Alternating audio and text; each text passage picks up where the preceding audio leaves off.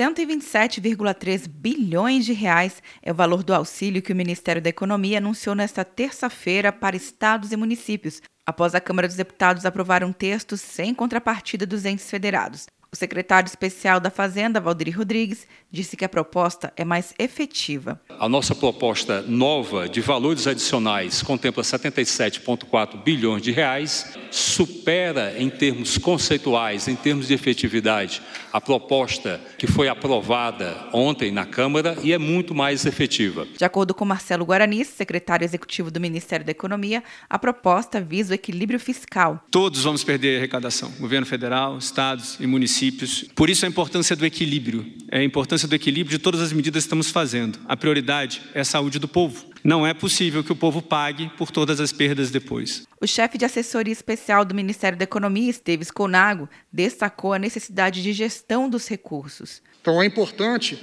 ter um pouco mais de gestão em cima dos recursos que estão sendo alocados, porque no final, quem vai pagar somos todos nós, é a sociedade. Ou via tributo, ou via dívida, ou via inflação, dos 127,3 bilhões de reais que o governo anunciou, 49,9 bilhões já foram anunciados anteriormente. O restante, 77 bilhões, se referem a novas medidas que são 40 bilhões de reais em transferências diretas, sendo 19 bilhões para estados e 21 bilhões para os municípios, suspensão de dívida com a União de 20,6 bilhões de reais dos estados e 2 bilhões dos municípios, suspensão de dívidas com a Caixa Econômica Federal e com o BNDES neste ano de 10,6 bilhões de reais dos estados e de 4,2 bilhões dos municípios.